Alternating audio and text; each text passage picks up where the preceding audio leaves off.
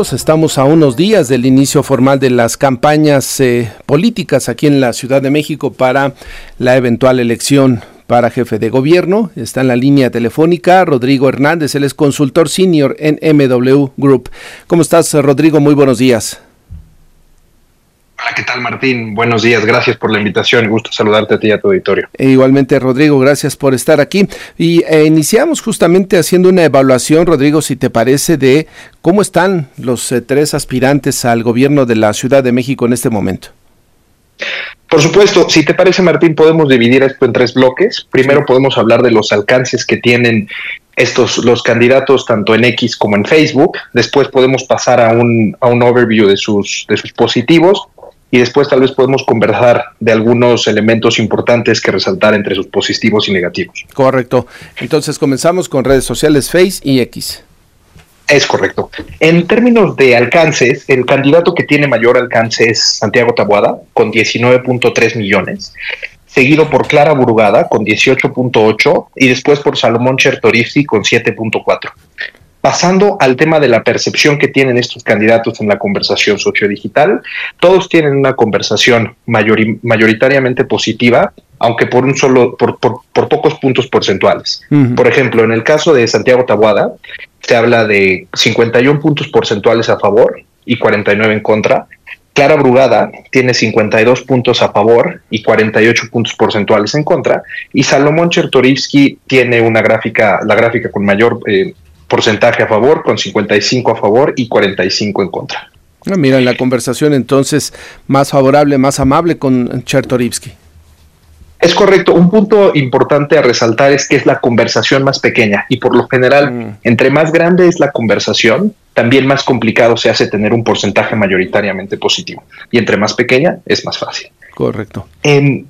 ligado a los, a los elementos que se resaltan en la conversación positivos y negativos, los, en el caso de los tres candidatos, se resalta su registro formal como candidatos de sus respectivas fuerzas políticas y atributos positivos de cada uno de ellos. Por ejemplo, en el caso de Santiago Tabuada, el bloque que más se resalta, como mencionaba anteriormente, tiene que ver con su registro oficial como candidato de la coalición Va por México.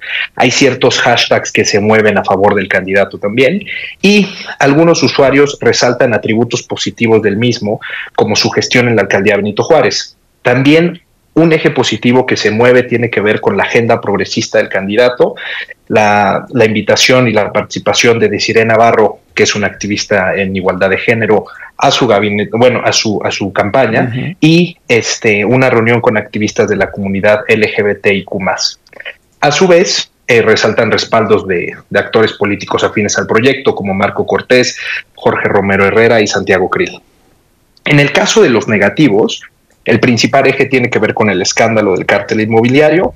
Hay algunas llamadas por parte de Pablo Hernández, que es candidato al Congreso de la Ciudad de México por Morena, a que inmobiliarias participen de forma activa y señalen la supuesta complicidad del candidato en todo lo que tiene que ver con, con el escándalo del cártel inmobiliario.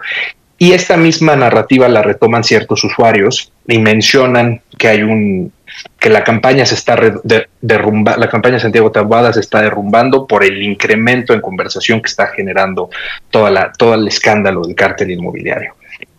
A su vez, se hacen algunos, se hacen algunos, algunas críticas por, por el supuesto apoyo que está procurando el candidato de empresarios de Nuevo León y algunos lo acusan de politizar a la comunidad LGBTIQ con esta, con esta reunión que se tuvo, que a su vez es uno de los positivos que mencioné anteriormente. Correcto. Eh, en, adelante. Sí, sí, en el caso de Clara. Mm, en el, caso de, en el caso de Clara, de nuevo, se reconoce su registro, se, se, toma muy bien la declaración que hace de que su campaña va a iniciar en el Zócalo de, de la Ciudad de México, se resalta su trayectoria en contra de la corrupción y el enriquecimiento ilícito y se menciona que por estos atributos va a obtener la victoria electoral. De nuevo resaltan los respaldos, en este caso de Julio César Moreno, Ernestina Godoy y Edgar eh, Smolensky. Y a su vez un eje, un eje positivo que se retoma en la conversación es una declaración que hace clara de que el agua es un botín político y que la crisis del agua está siendo politizada por partidos de oposición. En términos negativos, el principal bloque tiene que ver con inseguridad, supuesta corrupción y el hashtag eh, y una unión con el hashtag de narcopresidente que se ha estado utilizando a nivel nacional. Si te parece, empiezo con este. Circula una foto de Clara Brugada con Mauricio Soto y Nicolás Mollinedo, mm. en el cual los usuarios argumentan que ya saben de dónde está obteniendo la candidata financiamiento y se mueve junto con esta conversación el hashtag narcocandidata Brugada.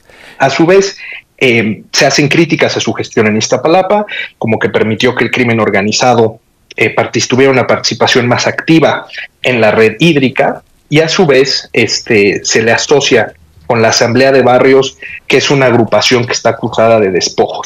Y un elemento que también se resalta es el de la inseguridad en Iztapalapa. Los usuarios argumentan que Iztapalapa es, ocupa el primer lugar en inseguridad de todas las alcaldías de, la Ciudad de México y se hace crítica al mantenimiento de seis de sus proyectos eh, denominados utopías y también se menciona de forma negativa un reportaje que hace Latinus sobre la trayectoria de la candidata.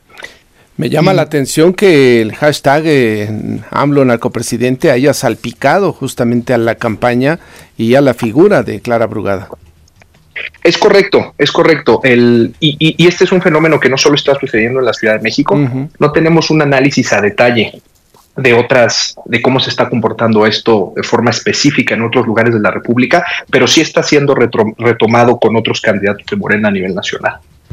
Y mm, me imagino que por eso la preocupación del presidente, incluso de la propia Claudia Sheinbaum, que ya hablan de una investigación sobre el tema, ¿no? Porque pues está prácticamente pues contaminando a todas las campañas y va a seguir, me imagino.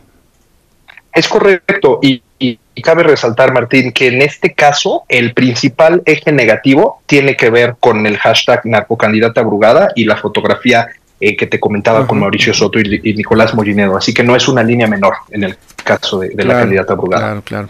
Pues eh, Rodrigo, seguiremos analizando justamente muy interesante esto que se va dando en la conversación en las redes sociales. Eh, es, es, un poquito largo el tema, hay que ir, no sé, suavizándolo y, y, revisándolo bien, porque todo esto va a ir cambiando conforme vaya avanzando la campaña y cuando inicie ya de manera formal. Si te parece, volvemos a comunicarnos el próximo jueves para ir viendo cómo van estos temas con los candidatos de la ciudad.